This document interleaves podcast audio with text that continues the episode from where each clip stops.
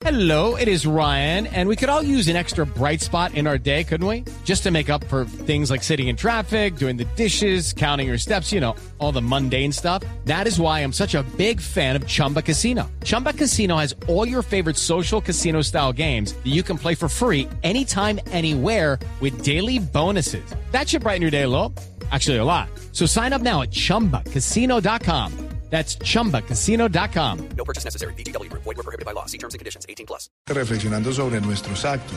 Yo también tengo mis temores, todos tenemos temores de que esto fracase y conduzca a una situación mucho más compleja y difícil que la que vivimos con la Unión Patriótica. Que aquí haya, verdad, un genocidio. Al final, Vanessa, lo que nos corresponde es algo supremamente complicado y difícil, que agota incluso a quienes administramos justicia, y es tramitar el dolor.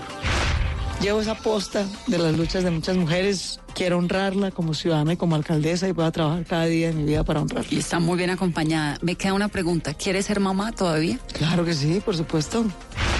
y que se acaba y que uno no necesita vivir de eso para seguir la vida. Y bueno, aprendimos y yo creo que eso es lo que hemos hecho en estos ocho meses, ayudarle al poder a morir. Transmilenio no es la mejor solución para una ciudad como Bogotá, es la única. No existe ninguna otra posibilidad de nada. ¿Usted cada cuánto monta en Transmilenio? Mucho, porque tengo que darme cuenta de mis jefes, que son los ¿Cuándo fue la usuarios. última vez que montó? A ver, la semana pasada. Hay que montar más todos los días. Le están diciendo no yo, los oyentes. ¿Usted prefiere que le digan gorda o que le digan pasada de peso o de talla grande, que es otro... Gorda. Gorda. Ya, o sea, soy gorda, me veo en el espejo, soy una gorda linda. Me gusta verme en el espejo, en las vitrinas, mira ahí, me veo chévere. O sea, gorda. Mauricio tiene un personaje que es la liendra. Sí, creo que la linda nomás sale con una cámara o en sí cuando tengo personas de, con demasiada confianza ya a mi lado, siento que la lindra sale. Una noche como hoy, hace exactamente un año, comenzó esta aventura que se llama Mesa Blue y que no habría sido posible si no fuera por el apoyo de todos ustedes que nos escuchan noche a noche, de todos los personajes que han venido, desde el presidente, pasando por expresidentes, personajes de la política colombiana, del arte, de la literatura. Bueno, aquí hemos tenido espacio para todos, porque de eso se trata este programa, Mesa Blue, todas las noches, todas las voces, un lugar en el que usted puede decir lo que piensa, escucharnos. De eso se trata esto que comenzó hace un año y que tampoco sería posible sin la producción de Julián Urbina y sin la edición política de Carolina Trinidad. Así que los invito nuevamente a una Mesa Blue en el día de hoy y vamos a hablar de lo que está hablando el país, de las marchas. Numeral Vanessa. Pregunte de la marcha, Carolina. Son las 8 y 2 minutos de la noche y somos la tercera tendencia en Colombia. ¿Qué dice la gente? Muchas preguntas, mucha incertidumbre y mucha expectativa no solamente en los colombianos, sino en las redes sociales por lo que pueda pasar este jueves 21 de noviembre. Nos preguntan a esta hora, Víctor H., ¿por qué era válido protestar con Santos y no con Duque? ¿Qué ha cambiado? Sebastián Angulo, ¿qué garantías nos, ofre- nos ofrece el Estado para quienes vamos a marchar? ¿Cómo será el actuar de las Fuerzas Armadas y la Policía Nacional? ¿Cuál es el objetivo de su masivo despliegue? ¿Qué podemos esperar el día viernes 22? Todo a la normalidad. Vanessa, pregunta de la marcha, escribe a esta hora Cristian H. También nos pregunta a esta hora Caterine Vega, a los estudiantes qué porcentaje de lo pactado con el gobierno les han cumplido y los otros gobiernos les habían cumplido con ese mismo porcentaje y si no fue así, ¿por qué en ese momento no hicieron las mismas marchas? De todo eso vamos a hablar. Miguel Ángel Pardo es el vocero de FECODE.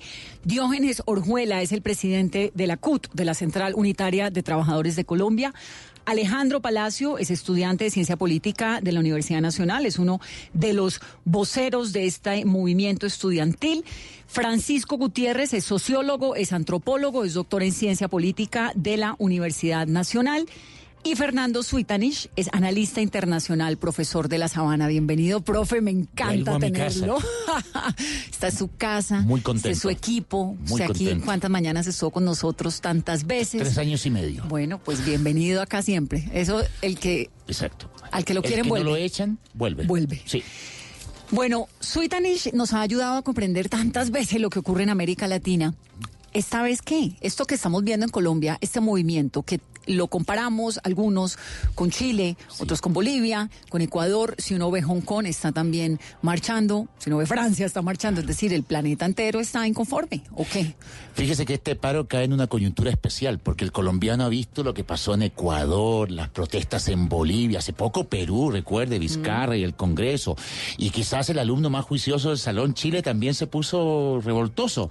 Entonces hay todo un contexto y una coyuntura que hace que la gente tenga inquietud por lo que ha visto en televisión de países vecinos. Como diciendo, esto lo hicieron, yo también puedo. Exacto. Pero ¿qué es lo que quieren? ¿Qué es lo que se quiere? ¿Qué es lo que le, Eh, le pasa a la ciudadanía? Si analizamos, Ecuador es un problema de imposición del Fondo Monetario, la- el alza de la gasolina, Chile el alza del metro, eh, Vizcarra el problema con el Congreso. O sea, cada cosa, cada país tiene un contexto distinto. Chile pero- era la, co- la joya de la corona en América Latina. Exacto, y no, y las cifras no son malas, después vamos a hablar de eso, las cifras no son malas. Pero ¿qué siente la gente?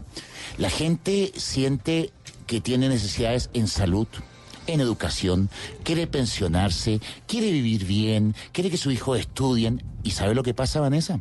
Que parece que nuestros políticos en Latinoamérica no están entendiendo a la gente, están en una cápsula, hablan de cifras, Piñera habla de cifras, acá hablamos de un crecimiento del 3%, y la gente dice, sí, pero a mí no me alcanza la plata. Sí, pero no tengo salud. Entonces, yo creo que hay una desconexión. Entre los políticos y la población. Lo que le pasó a María Antonieta. Exacto. O sea, una burbuja y la, ¿Revolución gente, francesa, y la gente no está entendiendo a los políticos y los políticos más grave. Cuando el presidente Piñera dice, perdónenme por no entenderlos, me parece gravísimo. Que el presidente de la República diga, perdón por no entenderlos, es como si el profesor dice, perdón por no saber mi tema. ¿Pero por qué? ¿Por qué esa desconexión? La desconexión es porque nos estamos guiando mucho por las cifras macroeconómicas. Entonces, continuamente nos están lanzando cifras de que el país va bien, de que estamos creciendo, pero la gente no lo está sintiendo en su vida diaria. ¿Qué quiere la gente? La gente no quiere, no quiere tener piscina ni jacuzzi en la casa. La gente quiere tener hijos estudiando, una pensión asegurada, acceso a la salud y vivir decentemente, no, no andar apretada a fin de mes. La gente no pide mucho, la gente pide vivir bien, Vanessa. Y nuestros sistemas políticos, hace tiempo leí en el diario El Comercio de Lima que solamente el 56% de los latinoamericanos estaban contentos con la democracia. Y cuando estábamos en dictadura, ¿cómo añorábamos la democracia? Pero ahora que estamos en democracia, pues tampoco estamos contentos. Hay una columna de Stiglitz que está bien interesante y que está rondando por ahí por las redes sociales. Dice, ex premio Nobel de Economía, que un poco el mundo se creyó el cuento, el romanticismo del neoliberalismo después de la caída del muro de Berlín y toda esta promesa de que el capitalismo nos iba a permitir que si usted y yo trabajábamos, usted y yo íbamos a poder hacer de nuestro futuro y de nuestros sueños una realidad pero que con el pasar de los años, básicamente, digamos, estoy casi que citando lo que dice Stiglitz, con el pasar de los años, el planeta está demostrando que el neoliberalismo o ese capitalismo tan salvaje terminó enriqueciendo a muy pocos y los demás, los que están en la pirámide de la, de la, del desarrollo social, pues terminaron con los mismos problemas de siempre y enterándose de que los demás están felices, millonarios, pero además con unos escándalos de corrupción y unas carencias en los sistemas judiciales muy delicados. Hubo un filósofo judío norteamericano que escribió un libro que fue bestseller, El fin de la historia. Claro, el, El fin de la fin de la historia. después de buscar en el nazismo, en el fascismo, en el marxismo. que es cuando cae el muro de Berlín. Por fin encontramos algo que nos va a llevar al progreso. O sea, se, se acabó la historia porque la economía de mercado y la democracia liberal es la solución a todos los problemas. Parece No. que no. Incluso George Bush padre dijo, entramos al nuevo orden mundial. Y parece que esa democracia no está solucionando y el mercado tampoco está solucionando. Pues la verdad es que lo que está ocurriendo en Colombia le inquieta a mucha gente, le inquieta al gobierno que evidentemente está tomando unas decisiones y unas medidas que tienen en alerta a un montón de gente, le inquieta a la gente del común que dice, bueno, sale a la calle y no todo el mundo entiende por qué están marchando, no, ni idea, pero yo marcho. Hay otros pues que no.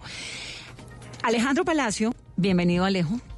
Hola Vanessa, gracias por la invitación. Ha estado desde siempre juiciosísimo en esto del movimiento estudiantil. Los hemos visto, han tenido, la verdad, pues lograron un acuerdo histórico con el gobierno para financiar la universidad pública. ¿Por qué es que siguen marchando? Bueno, como bien decías vos, el año pasado logramos un acuerdo con el gobierno significativo después de varios meses de movilización. Nosotros en un primer momento le mandábamos cartas al Congreso, al presidente, diciéndole que aumentara los recursos de la educación superior pública en Colombia, que no le diera más la espalda a las universidades públicas en Colombia. Y lo hizo. Y en un inicio nos ignoraba, luego salimos a marchar y marchamos desde el 10 de octubre hasta el 14 de diciembre que logramos un acuerdo con el gobierno. Logramos un acuerdo con el gobierno y logramos un presupuesto decente para la educación pública, no porque el presidente Iván Duque eh, sea una hermanita de la caridad con, la, con las finanzas de la educación. Lo logramos fue porque los estudiantes, los profesores, la sociedad en general presionó para que se aumentaran los recursos a la educación pública. Y porque el gobierno se fue lo suficientemente sensato como para entender que tocaba también, ¿no? Vamos Ellos que- entendieron que la ciudadanía estaba exigiendo, lo que muy bien decía el profe, era yo quiero que mis hijos puedan estudiar, yo no quiero ser millonario, quiero es que mis hijos puedan entrar a la universidad y yo no tener que quedar endeudado el resto de la vida, que eran parte de lo que nosotros planteábamos como el crédito educativo, la nueva forma de la esclavitud del siglo XXI. Y entonces, luego de marchas y marchas y marchas, logramos un acuerdo. Nosotros, como movimiento estudiantil, cumplimos el 100% del acuerdo porque en el mes de enero las 32 universidades públicas del país volvieron a clase. Hemos estado estudiando durante todo este año. Un acuerdo de juiciosos. 5.8 billones de pesos. Eso nadie lo había logrado. Es un acuerdo muy importante para el movimiento estudiantil y por eso es que lo seguimos defendiendo y es tan importante y tan valioso para nosotros. Entonces volvimos a clases juiciosos y entonces estamos a la expectativa de que cuando se aprobara la ley de presupuesto del 2019 para el 2020 quedara la plenitud de los acuerdos firmados. Sin embargo, nos encontramos con que en materia de ciencia y tecnología el gobierno nos quiso hacer conejo, no nos quiso, nos hizo conejo y de los 300 mil millones de pesos que era el acuerdo tan solo nos otorgó 78 mil 500 millones evidenciándose un incumplimiento. Nosotros desde el movimiento estudiantil hemos sido muy sensatos al Pero es un incumplimiento o es un aplazamiento. Esperen que es que estoy solucionando otros problemas fiscales. Tenemos una presencia de Venezuela en Colombia que obviamente implica unas necesidades. Es un país que está tratando de implementar los acuerdos de paz con unos retos tremendos. Hay 594 es el número de los proyectos productivos de los exguerrilleros que están siendo financiados. ¿No será que es que también esto no es Suiza, no? Mira, algo que es muy curioso, tú al inicio mencionabas que el gobierno ha recalcado mucho durante todo el fin de semana que la economía colombiana ha crecido. La economía colombiana siempre crece hasta que algún sector social exige dinero para que se garanticen los derechos de los colombianos. Nosotros desde el movimiento estudiantil hemos exigido que se cumplan los acuerdos y ahí sí la economía colombiana no está creciendo. Y no es un aplazamiento, no se puede eh, entender la figura del aplazamiento porque el acuerdo es muy claro al decir que son los recursos que no se ejecutan de cada presupuesto, es decir, la platica que sobra. Nunca en la historia de Colombia se ha ejecutado el 100% del presupuesto porque es un presupuesto de 240 billones, es bien complejo que se ejecute el 100% y el informe dice que del año pasado no se ejecutaron 5.6 billones de pesos. Nosotros exigimos nuestros 300 mil millones de pesos y lo que nos dice el gobierno es que no, que no se podrá hacer porque cumplirle a los estudiantes tiene impactos muy significativos para el gobierno. La realidad es que tan solo impacta el 0.0023% el marco fiscal. Sin embargo, el gobierno se ha basado en eso para decirle Entonces ustedes a lo que están, que no. Lo que ustedes están peleando es una parte del presupuesto que no les han dado, que es el de, eh, de ciencia y tecnología, ¿verdad? Y sabes, lo preocupante es que a partir del primero de enero Colciencias pasa a ser un ministerio de ciencia y tecnología. Y de nada sirve que cambiemos el aviso de la entrada si no tenemos recursos para que funcione dignamente. Yo creo rotundamente en que Colombia saldrá adelante el día que entienda la importancia de la educación, de la ciencia y de la tecnología. Entonces, un punto de los estudiantes es ese, el cumplimiento de los acuerdos. El segundo punto de los estudiantes para salir este 21 de noviembre es que realmente el gobierno sí objete el artículo 44. Es un artículo que palabras más, palabras menos dice que con la plata de la universidad pública se pueden pagar sentencias y fallos en contra de la nación y que tal con la platica de la Universidad Nacional eh, tapando las embarradas del exministro de, de Defensa Botero. Entonces nosotros hemos dicho que esa plata no puede terminar en eso. Así como hemos El denunciado presidente que... ya ha dicho. El presidente ha dicho no lo ha que no va a haber eh, eh, reforma pensional. El presidente ha dicho que por el momento no hay reformas, que la reforma eh, laboral. laboral tampoco está avanzando, que todo esto saldría de una concertación. Yo te digo una cosa. Tú ¿Por llevas... qué uno ve a algunos estudiantes diciendo es que van a hacer la reforma pensional y el gobierno, el presidente Duque está estuvo hoy en Noticias Caracol y lleva cuántas entrevistas el fin de semana? ¿Cinco tal vez? Más de cinco entrevistas y el espacio anoche de Tratando- Conéctota más de dos horas. Tratando de explicarle a su país, miren, no es cierto un montón de cosas que la gente está diciendo, incluidos los estudiantes, Alejo. Yo ahorita te cuento varias declaraciones que dio tanto el ministro Carrasquilla como la ministra de No Trabajo son el sobre, presidente de la sobre- República. la palabra del ministerio vale, porque son el gobierno. Pero, o sea, yo te quiero dar un ¿Qué ejemplo. ha dicho Carrasquilla y qué ha dicho... Por ejemplo, el 7 de octubre, en el periódico El Tiempo, en una entrevista con Yamida Amad, el ministro Carrasquilla habló de lo que es la reforma pensional y la denominó como el apoyo de protección a la vejez. Palabras más, palabras menos, él dice que hay que terminar el régimen de prima media y que la gente se pensione con lo que ahorra. Pero el presidente dijo que eso no era cierto. Oh, Entonces, aquí es el ejemplo que, que yo te quería poner. Tú llevas tu carro al taller no cuando te chocas, lo llevas antes. Y por eso es que nosotros estamos saliendo a movilizarnos. Es decir, ¿ustedes porque- no le creen al presidente? No le creemos al presidente, no. El presidente se está echando para atrás porque sintió que la ciudadanía no está conforme con las, con las reformas que Por le lo está que sea, pero está planteando una política donde está diciendo, bueno, está bien, entendí un poco lo que hizo Piñera, ¿no, Soy Tanish? Estoy entendiendo mi país, estoy entendiendo mi gente, estoy escuchándolos, ¿no? Yo ¿O estoy creo, yo creo que Eso es que le da a uno la sensación de que lo que ha hecho el presidente todo el que- fin de semana es eso, diciéndole a la gente, oigan, los estoy escuchando, les quiero aclarar. presidente tiene un poco de miedo. Y Piñera reconoció al final cuando tenía el agua hasta el cuello, porque al principio era bien altanero. Así y, es. Y tiraba sus cifras macroeconómicas de economista de Harvard, que es él. Cuando vio que tenía un 7% de popularidad y que el pueblo se le alborotó, ay, yo los entiendo. Pero no empezó así. O sea, hubo que apretar un poquito para que Piñera se, se ablandara con las necesidades de su pueblo, que nunca le han interesado mucho. Se nota que no voté por él, ¿no? Vanessa, yo- lo yo- veo, yo- Llegó on algo, fire. Cada sector de los que está participando de esta movilización del 21 de noviembre tiene una reivindicación gremial. Nosotros como estudiantes en defensa de la educación, los trabajadores por empleo digno, la Iglesia Católica por la defensa de la vida y de la paz, la señorita Colombia porque siente que el presidente no nos escucha. Pero yo creo que más allá de esas reivindicaciones particulares de cada sector que está participando de la movilización, yo siento que la gente está saliendo a las calles porque sienten que existe un gobierno que no canaliza las demandas de sus ciudadanos, que no trata o se esfuerza por sentir el pulso de sus ciudadanos y que realmente no escucha a los colombianos.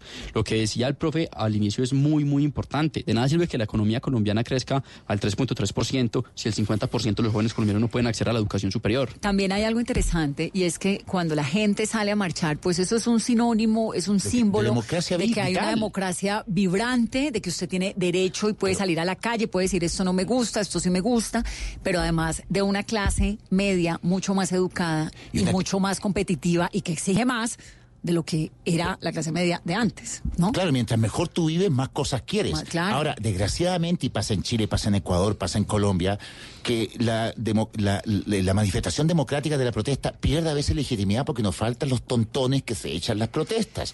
Porque la es. gente, entonces, ¿qué piensa el común de la gente? Sobre todo la gente de edad.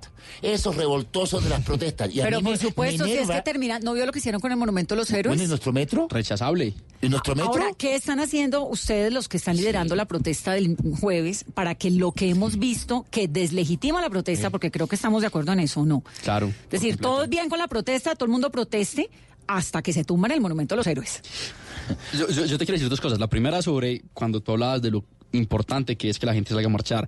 Yo este fin de semana leía la columna eh, de Rodrigo Primi, el espectador, y él Sí, mencionaba y él mencionaba que el derecho a protestar es quizás el primer derecho de los ciudadanos porque con ese derecho es que conquistan los demás derechos. Entonces, sí, pero es que además el presidente lo ha dicho, lo ha vuelto y lo ha dicho y lo ha vuelto a repetir. Es parte de la democracia, la gente tiene derecho a salir a protestar. Eso es constitucional, eso es parte de la, de la médula ósea de una nación democrática. Y Yo creo que entonces- eso ni siquiera está en discusión. Lo que está en discusión es el vandalismo que está acompañando las protestas recientes. Entonces, yo con eso te respondo la segunda pregunta.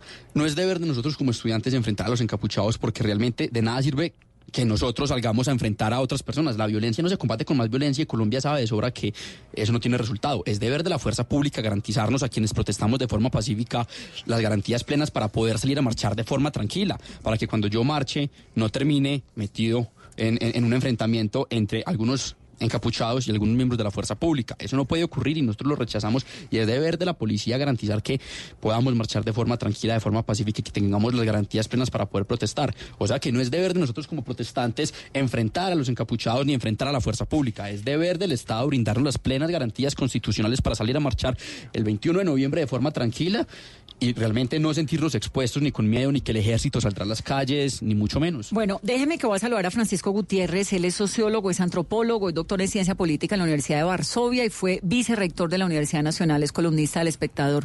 Doctor Gutiérrez, buenas noches y bienvenido a Mesa Blue. Buenas noches, encantado. Encantados nosotros de tenerlo aquí. ¿Cuál es su, cuál es su panorama o su visión, digamos, general de este momento que está ocurriendo y de lo que viene el jueves? Pues eh, es una situación muy compleja porque creo que el gobierno ha respondido de una manera muy defensiva eh, y entonces eh, sí se nota un poquito de crispación, ¿no? Se, se nota un poco de crispación. Yo la estaba escuchando a usted antes de que antes de que me conectaran y efectivamente yo estuve, digamos estaba bastante de acuerdo finalmente una marcha una protesta un paro son deberían ser como parte de la rutina democrática de una nación no Mm. Sí, claro, por supuesto, pero ¿por qué termina convirtiéndose? Porque ve uno esto de la militarización, que las fronteras, digamos, hay como lo- el término crispado me parece eh, ideal, como una sensación como si fuéramos a meternos quién sabe en qué el jueves, ¿no? Y todo el mundo está como asustado, los niños no van al colegio, eh, quédese trabajando en su casa, digamos, como una tensión nacional tremenda. Exactamente. Y entonces, entonces eh, es casi una sensación de, de fin de mundo, ¿no? Y el y yo creo que, que en lugar de, de- de, digamos de adoptar esa posición como tan como tan defensiva debería captar el mensaje que una parte importante de Colombia le está mandando. ¿Cuál es el mensaje que está mandando Colombia? Eh, yo creo que hay que hay no solamente insatisfacción, que eso sería lo natural, digamos, creo que el elemento adicional es eh, este gobierno solo de ustedes. Mire, en un noticiero, creo que de hecho usted lo estaba presentando, eh, salió una persona con un cartelito que decía, este gobierno no es mío, no me representa. Eh, creo que hay algo de eso en esta protesta, digamos, una sensación de insularidad por parte del gobierno y en ese sentido la marcha que ya sabemos que va a ser masiva por la misma alrededor de ella. Aquí hay algo muy paradójico. Toda esa propaganda que se ha hecho contra la marcha, marcha va a garantizar que tiene una publicidad gigantesca. Eh, va a mandar un mensaje. Oiga, usted sí salió elegido como la fórmula de un partido, etcétera, pero ya es el presidente de todos los colombianos. Y eso cambia la fórmula. Doctor Gutiérrez, ¿cómo ha sido la historia de Colombia en las marchas, en las protestas? Porque si uno ve los vecinos, dice, bueno, Ecuador es un país donde a punta de marchas y protestas tumban presidentes. Colombia, ¿cómo ha sido? ¿Qué tan contundente ha sido la presencia de los colombianos en las calles, en, por lo menos en la historia reciente? Pues Colombia tiene una historia, eh, diga- digamos, relativamente, o no relativamente, una historia traumática en, en la protesta social muy marcada por asesinatos permanentes, también por choques masivos, está lo del paro cívico nacional del 77, eh, si uno va más atrás, hay manifestaciones que dan un mensaje político muy enérgico, entre otras cosas, porque se caracterizaron por su autodisciplina y por su capacidad de expresar poder a través del control, como fue la marcha del silencio de Gaitán. Entonces, eh, sí, la protesta pública, digamos, cuando adquiere ese carácter muy masivo, cambia las ecuaciones políticas, pero como dicen, a un gran poder también corresponde una gran responsabilidad, ¿no? Sí. Pero ha sido históricamente un Estado represivo, es lo que le estoy tratando de entender. El Estado colombiano Brutalmente. represivo. Brutalmente represivo, hasta el punto de que eh, dictaduras homicidas como Argentina, como, como Guatemala, tienen un conteo de muertos, de desaparecidos, de torturados, de triturados, muy modesto en comparación con Colombia. Sí, pues Colombia tiene, Entonces, según el digamos, Centro una de Nacional de Memoria Histórica, ater- está manejando digamos, una de las 80... paradojas aterradoras de Colombia es que tiene el, muchos elementos de democracia genuina que yo creo que nadie podría sensatamente negar y a la vez unos niveles de violencia contra la población extraordinarios. Pero usted, ¿por qué dice que ha sido un Estado represivo si aquí no ha habido una dictadura, digamos, comparar, no sé, a Colombia con lo que ocurrió en con Videla, tal vez, en el Cono Sur o con, o con Pinochet? Con, con Videla, ah no, no, no, Pinochet es un Boy Scout frente a lo que sucedió en Colombia. Pinochet es un Boy Scout. Frente O sea, a lo lo- lo- los los eh, los estándares, digamos, de homicidio y desaparición de Pinochet son bajísimos, una proporción de 1 a 10, una 20 en relación con lo, con lo colombiano. Son 3.000 oficialmente desaparecidos. Colombia tiene, según el Centro. Nacional de Memoria Histórica, Colombia. 80.000. Colombia tiene 90 mil y como yo, digamos, estoy estudiando, de hecho estoy haciendo una investigación sobre eso, le puedo decir que la subestimación es feroz y que de pronto la cifra pasa por ahí un poquito de lejos. Pero uno puede comparar, digamos, lo que ocurrió en una dictadura como la de eh, Argentina, cuando hay, eso es que 73, 80, 76, 83, ¿no? Que es, que, es, que es una época marcada con 30 mil desaparecidos, o Pinochet con 3 mil desaparecidos, con lo que ha ocurrido en Colombia, cuando lo que ha habido en Colombia ha sido en el contexto de una guerra, de un conflicto. Digamos, el Estado se puede eh, medir dentro de los mismos medidores, y así se, se- se- se- me permite el término, de opresión, cuando usted tiene una dictadura que cuando Eh, tiene lo que, ocur- lo que ha no, ocurrido la en pregunta es muy buena y obviamente todo el argumento hay que refinarlo, pero, pero recuerde que Videla eh, se estaba también pensando en términos de la misma guerra contra insurgente que aquí en Colombia. De hecho, la argumentación explícita de la dictadura argentina es que esos desaparecidos, etcétera, etcétera, hacían parte de su propia guerra. Entonces, eh, entonces aunque, aunque claro, aquí teníamos guerrillas, etcétera, etcétera, pero sin embargo lo que ocurrió en Colombia tiene unos, tiene unos niveles de horror que nosotros todavía no hemos digerido. Sí, eso es verdad. Y en ese sentido, en ese sentido tendría que haber un énfasis muy grande en la protección de la ciudadanía. Yo solo le quiero dar un ejemplo, Vanessa, uno de los muchos ejemplos posibles, que es el tema de los indígenas. O sea, la destrucción masiva de vidas humanas de los indígenas del Cauca que se organizaron y emprendieron su lucha por la tierra, buena, regular o mala, digamos, eso ya depende del observador que la califique, fue absolutamente masiva. Eso ya no se cuenta por las decenas, sino por los cientos. Sí.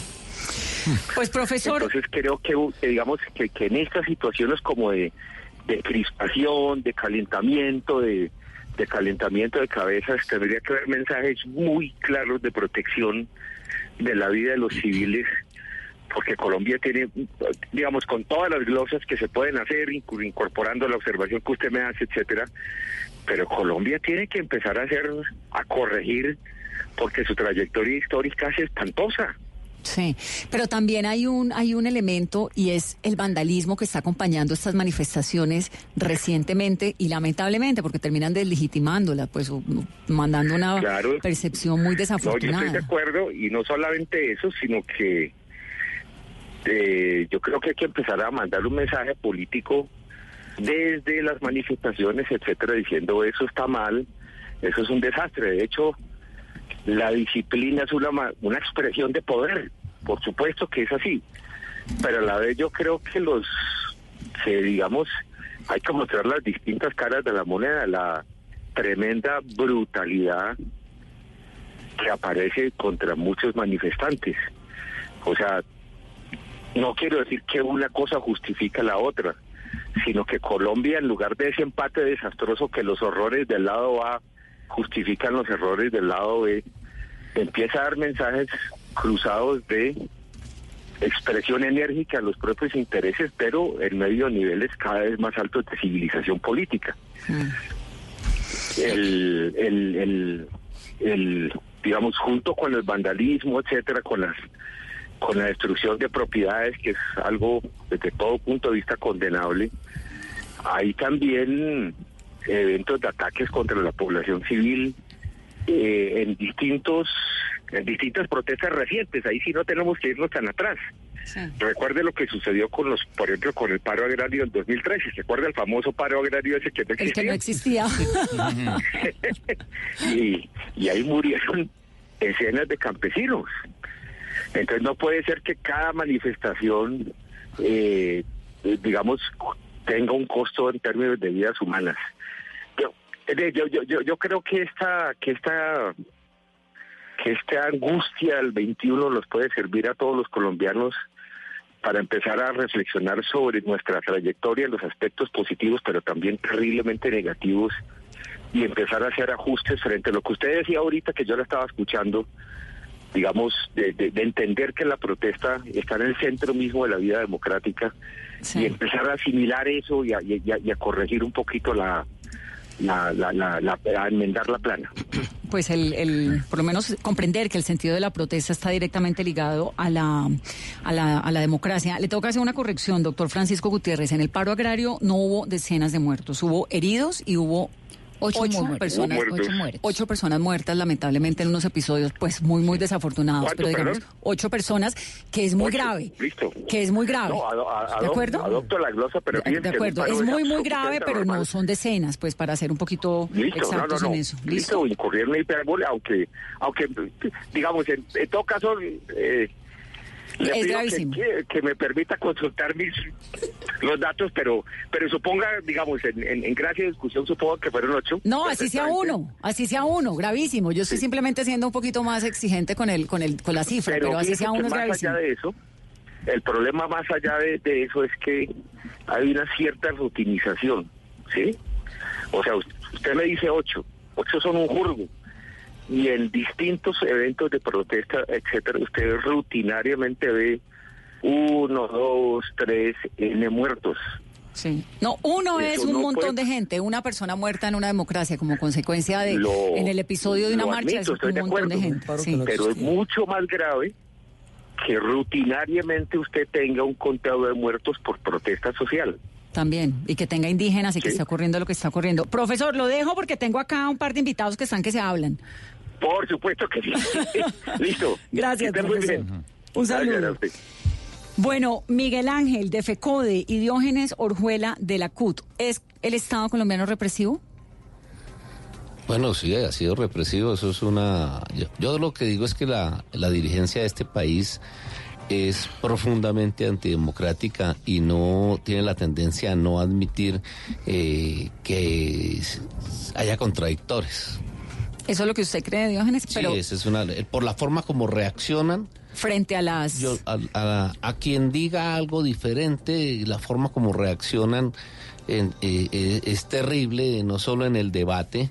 Mire, estamos hablando de violencia cuando debíamos estar hablando era de, de las distintas posiciones sobre reforma pensional, las distintas reformas sobre eh, las distintas posiciones sobre reforma laboral. Bueno, pero porque esto- estamos hablando de violencia. Estamos hablando de violencia por, porque, por ejemplo, los convocantes no hemos hablado de nada, de nada violento, de un paro y unas marchas. Y quienes están hablando de violencia son los que están en Pues contra del porque paro. es que acabamos de ver Porque todo lo que ocurrió en las marchas porque- pasadas, ¿no, ¿no vio cómo volvieron, Porque son profundamente cómo convirtieron el monumento de los héroes de Bogotá, que es un monumento a los héroes de la independencia de Colombia, destruido? Pero- Yo quisiera saber una cosa, ustedes que lideran eh, estas protestas y estos movimientos que de acuerdo son profundamente democráticos y menos mal la gente tiene el derecho y la posibilidad de salir a la calle a pronunciarse. ¿Han hecho algún llamado contundente para que no haya violencia, para que no haya vandalismo, para que sea pacífico lo del jueves? Jamás hemos convocado un evento y la CUT menos en 30 años ningún evento en el que nosotros estemos incitando a la violencia. No. Ahora, ¿qué es lo que Incitando a la violencia no, Espérate, sino lo contrario, espérate, pidiendo lo contrario. Hagámoslo para que salgamos de eso. Entonces, ¿qué es lo que nosotros hacemos?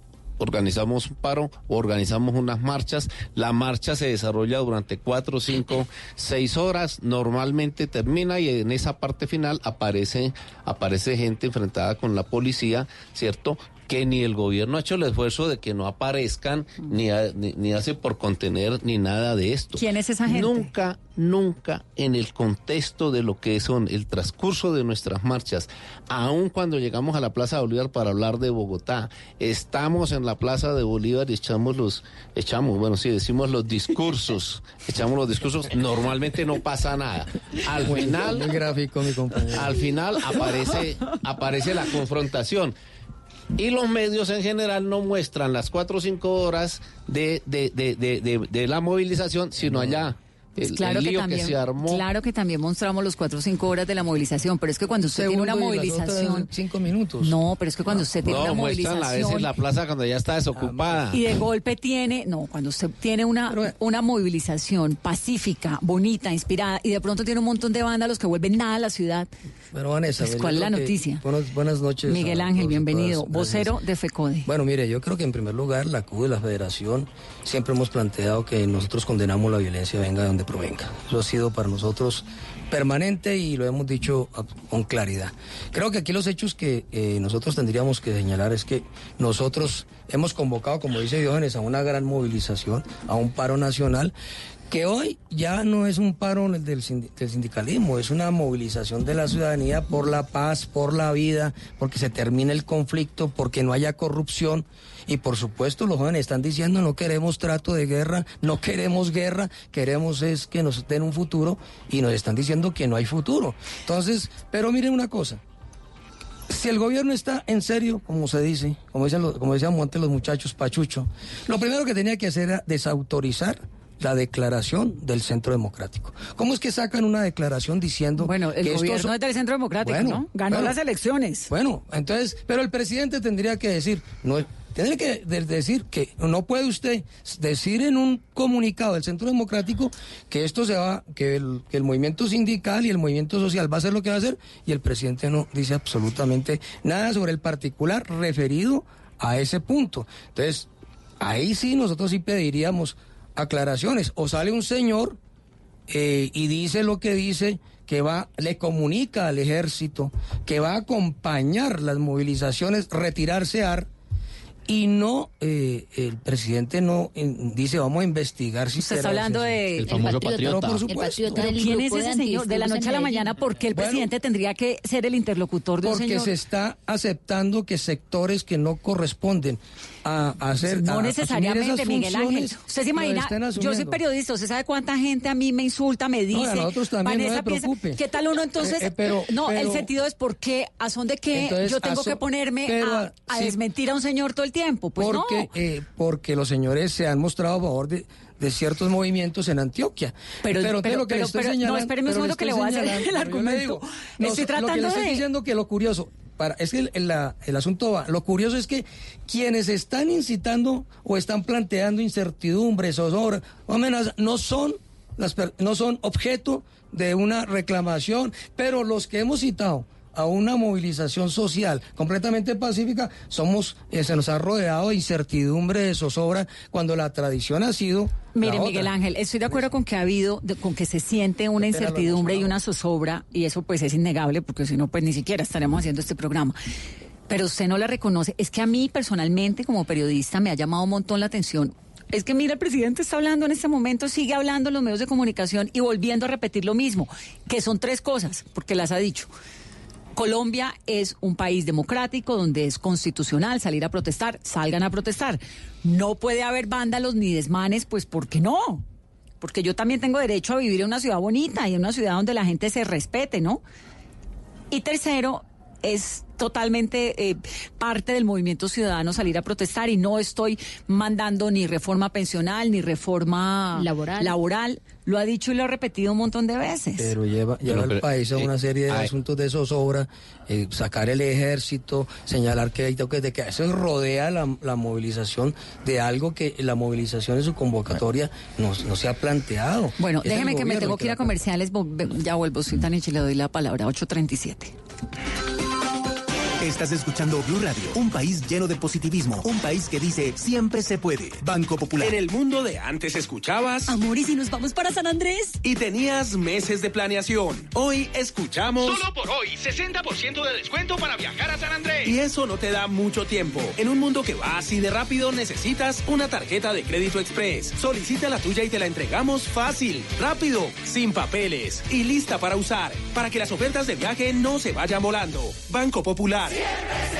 Somos Grupo Aval, vigilado Superintendencia Financiera de Colombia. Continuamos en Mesa Blue y yo quiero contarles una historia muy interesante. Oigan esto, un viejo grupo de amigos y vecinos pierde el dinero que había logrado reunir para rescatar una vieja cooperativa. Al poco tiempo descubren que sus ahorros fueron robados por un inescrupuloso abogado interpretado por Andrés Parra. Al enterarse de esto, el grupo se organiza y trata de derrocar a este villano en una comedia para morirse de risa junto a su familia. La Odisea de los Giles, desde el 21 de noviembre, solo en cines. Apoya Blue Radio. Todos tenemos un reto, algo que nos impulsa, eso que nos hace levantar de la cama todos los días, un sueño que nos lleva al límite y nada más importa. No importa el dolor, ni la frustración. No importa el tiempo. Un reto que es a la vez nuestro combustible y nuestra obsesión. Porque nada se consigue de la noche a la mañana. Este es mi reto. ¿Cuál es el tuyo? Pasta Sonia. Sabor y energía que te hacen mejor. Trabajamos pensando en usted.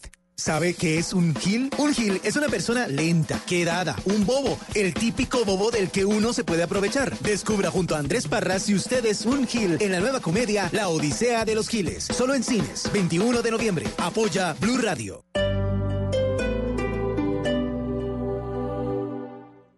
Con un algún día no se llevan desayunos a la cama. No se reciben visitas sorpresas. No se ve crecer a una familia.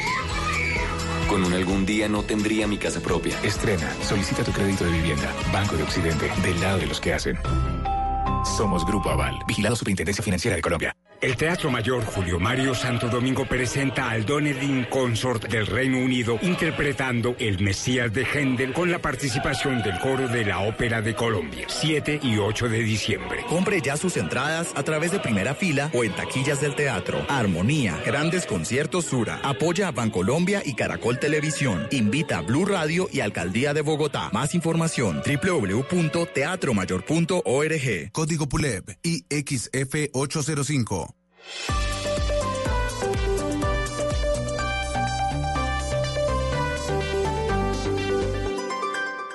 ¿Sabe qué es un gil? Un gil es una persona lenta, quedada, un bobo, el típico bobo del que uno se puede aprovechar. Descubra junto a Andrés Parras si usted es un gil en la nueva comedia La Odisea de los Giles. Solo en cines, 21 de noviembre. Apoya Blue Radio. Todos tenemos un reto, algo que nos impulsa, eso que nos hace levantar de la cama todos los días, un sueño que nos lleva al límite y nada más importa. No importa el dolor, ni la frustración, no importa el tiempo. Un reto que es a la vez nuestro combustible y nuestra obsesión. Porque nada se consigue de la noche a la mañana. Este es mi reto. ¿Cuál es el tuyo? Pasta Sonia. Sabor y energía que te hacen mejor. Trabajamos pensando en usted.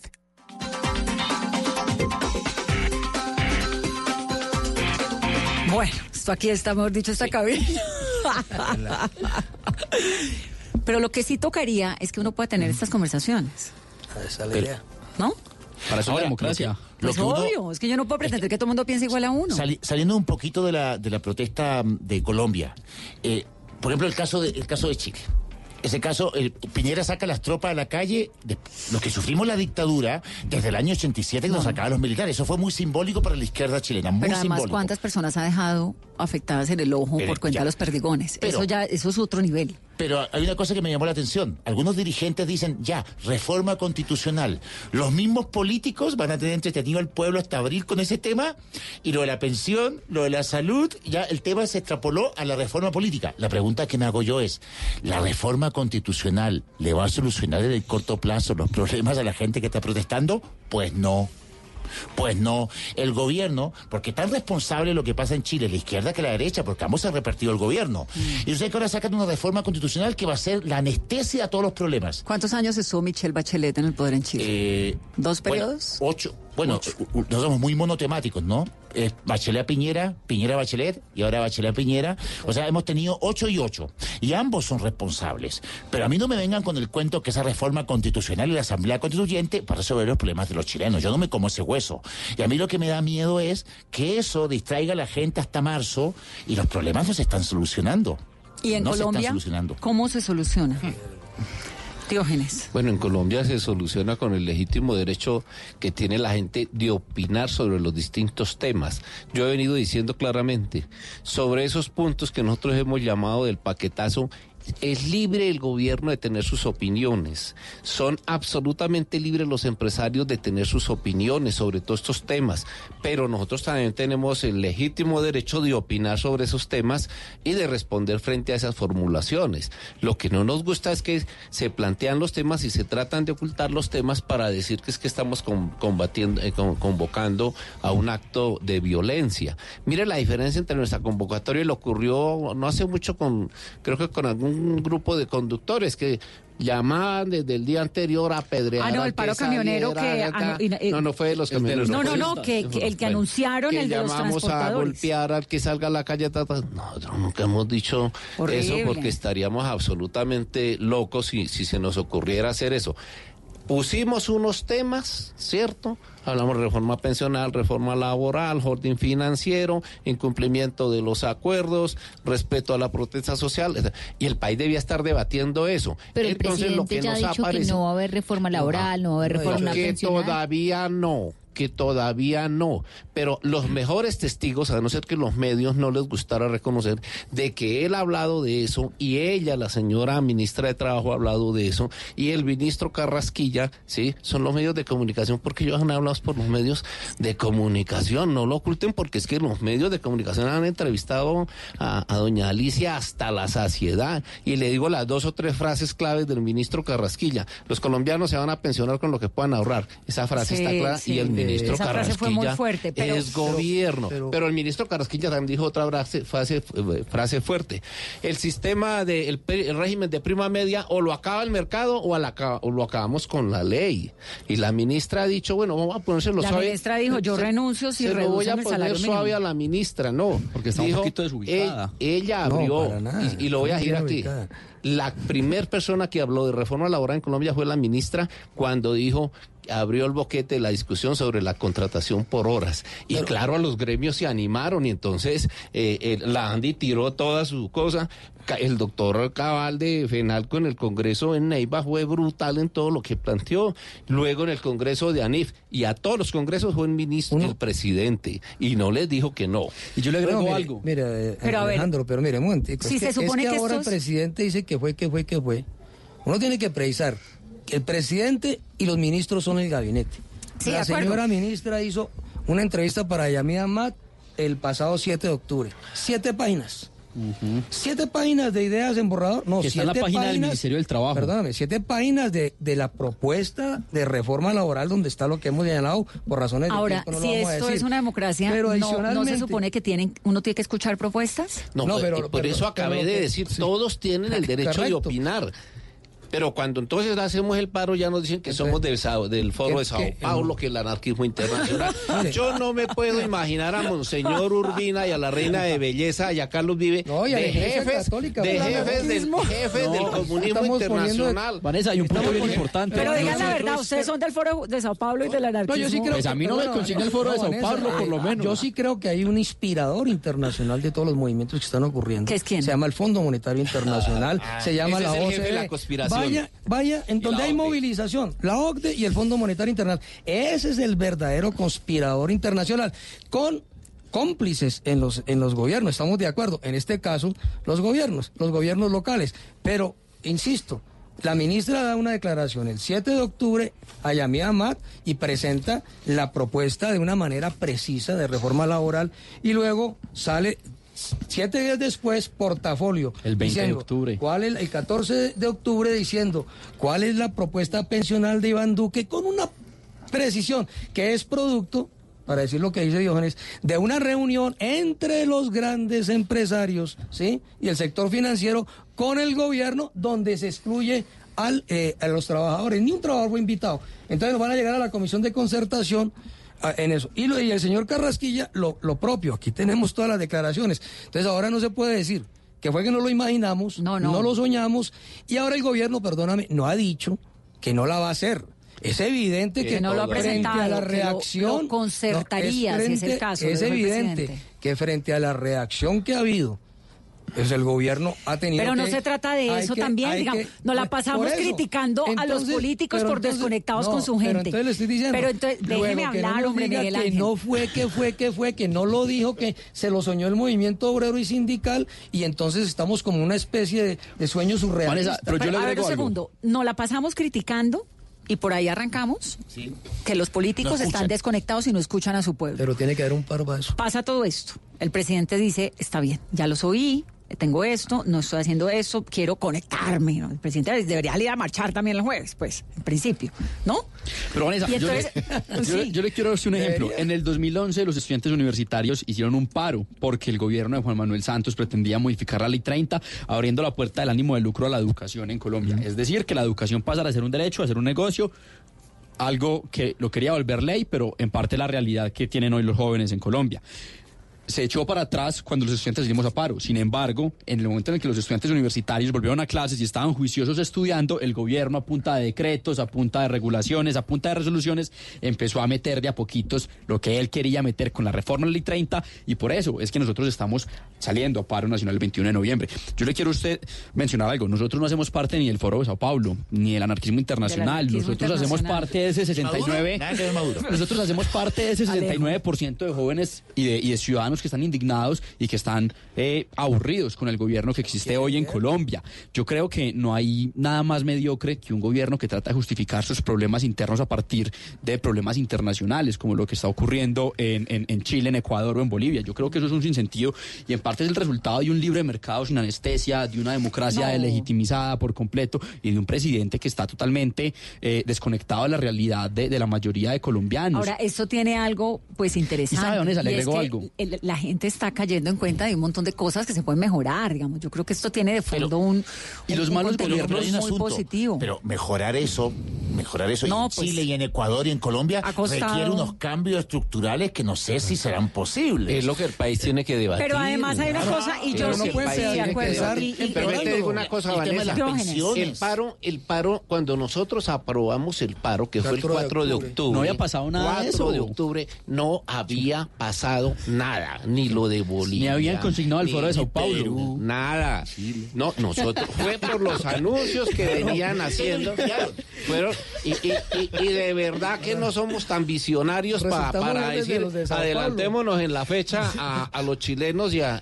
No, obviamente yo estoy de acuerdo con algo que, que, que dijo aquí mi Miguel Ángel. compañero Miguel Ángel antes. Claro, el jefe, el jefe de, de esta conspiración, el jefe de esta conspiración es el Fondo Monetario Vaya Grecia, es el y es fondo, la OCDE. Ustedes todos entre o transmitieron la noticia o estuvieron en las entrevistas con el señor Ángel Gurría, secretario general de la OCDE. Él estuvo aquí y puso el paquete sobre la mesa del salario mínimo, de la reforma. Sí, de Y los jóvenes ustedes las mujeres, que a ustedes las mujeres les tenían que nivelar la pensión. Subir el la señor. edad de jubilación. Y que la solución para nosotros los jóvenes que tenemos mayor nosotros- desempleo es el pago por horas. Nosotros No, no y, Luis Carlos Sarmiento Angulo, el hombre más rico de este país que debía repartir parte de su fortuna, entonces Ocho dice es que a los muchachos paguémosles menos.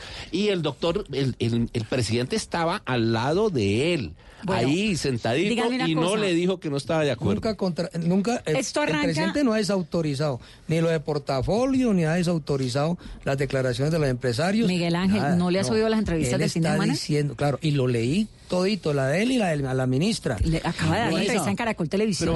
pero Él lo que dice es que más, nunca ha dicho él nada, y eso no es Él cierto. dijo que no lo había dicho y que no hay bueno, ningún quiero, proyecto quiero radicado. tratar de ubicarme el jueves. ¿Qué va a pasar el jueves? El jueves yo creo que miles de colombianos Millones, van a ¿cuáles salir a las miles, calles a decirle al gobierno Iván Duque que en términos, eh, como le dijo en su momento Álvaro Uribe, enderece, porque realmente lo que está haciendo el gobierno es muy, muy mal y va en contravía de los intereses de la nación, de los intereses del pueblo colombiano. Son medidas retardatarias, lesivas frente a las finanzas, frente al derecho a la educación, frente al derecho a la salud. Y yo creo que es importante que demos ese giro necesario para que esos privilegios de unos pocos se conviertan en derechos de muchos. Entonces yo espero que muchas personas salgan a las calles de forma pacífica.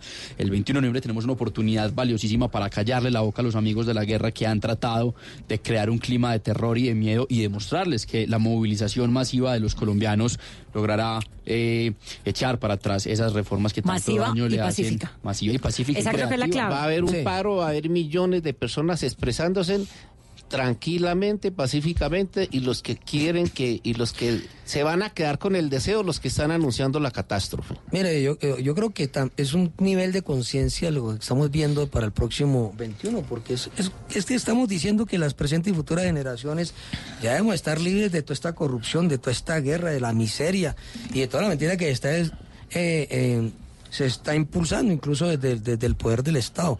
Y es una manifestación, como dije anteriormente, ciudadana. Ya esto está en ese nivel por los diferentes temas que hemos dicho, más allá del tema laboral, está el tema de la paz, está el tema de acabar con el conflicto.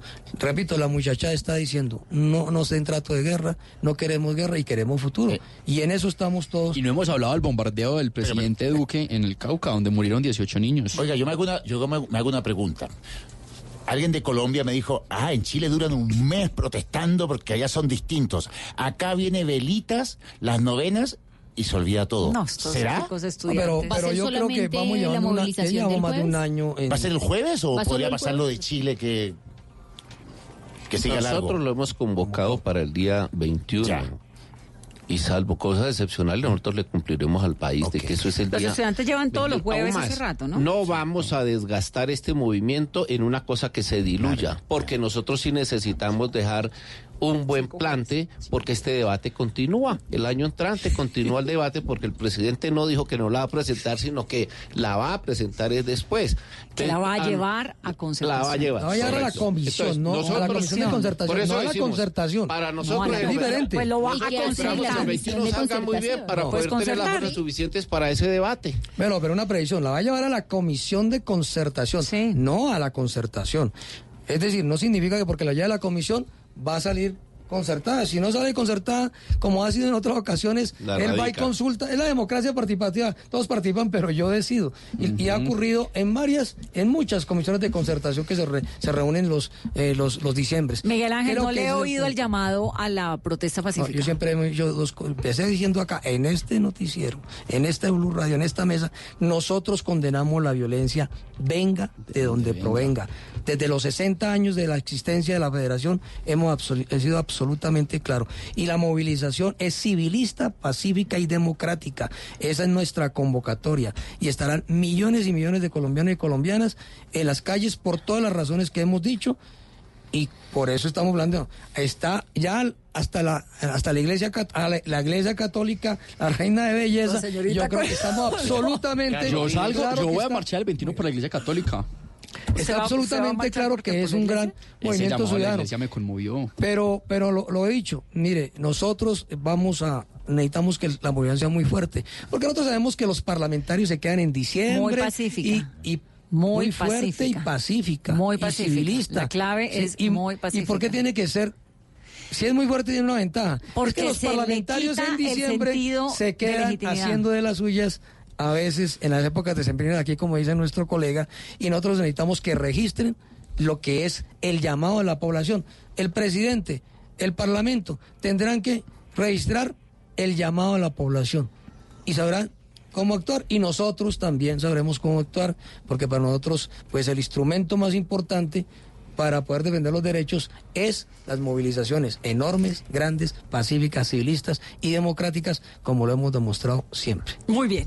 Miguel Ángel Pardo, de FECODE. Gracias por venir, Miguel gracias Ángel. a ti. Usted venía que se hablaba, ¿no? Sí, pero no aquí estábamos en un trancón. y yo yendo, ya empezando el programa. Diógenes de la CUT, de la Central Uni- Unitaria de Trabajadores, Diógenes Orjuela. Gracias por venir, don Diógenes. Estoy encantado de poder debatir con- con ustedes lo que hemos No, aquí nadie está debatiendo, aquí estamos haciendo con- preguntas ya. con los otros actores. No, es un debate interesante. Alejandro Palacio. Bueno, Ustedes Vanessa, llevan sus juevesitos varios, ¿no? Ahí van. eh, gracias por la invitación y yo espero que la gente haya quedado convencida y este 21 de noviembre respalde al pueblo colombiano en su protesta. Y mi profe Suitani, que me da mucho gusto tenerlo. No, no, ¿Será, no, diga- no? no, pues no, porque es que lo de la primavera árabe terminó muy mal. Es que nadie dice que las protestas en Chile van a terminar bien y las de Ecuador tampoco. Pues los cambios sociales siempre son interesantes, pero lo de la primavera árabe terminó realmente mal. El Estado Islámico. Nosotros Pues somos muy optimistas, la movilización va a ser enorme, pacífica y civilista y la, es, la, la ciudadanía se va a expresar el próximo 21 en Colombia por todas las razones que hemos dicho. Eso es lo más Paz, importante, que sea democracia, cívica, que supervivencia además- al Estado social de derecho y, y mucho y respeto a los derechos. No, pero además es que la- el, el derecho a salir a protestar, a decir esto no me gusta, esto sí me gusta, hace parte de eso, nos lo ganamos hace tiempos con la Revolución Francesa.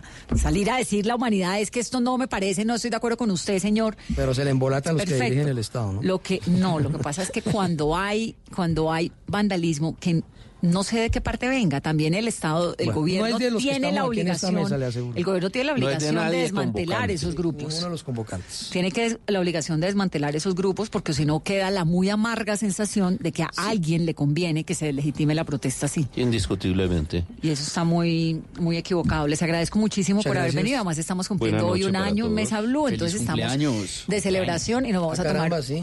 un biche. Un año, ¿no? Un año. Vamos a tomar un biche inmediatamente. Muchas felicitaciones. 8.58. A ustedes gracias por acompañarnos en otra Mesa Blue.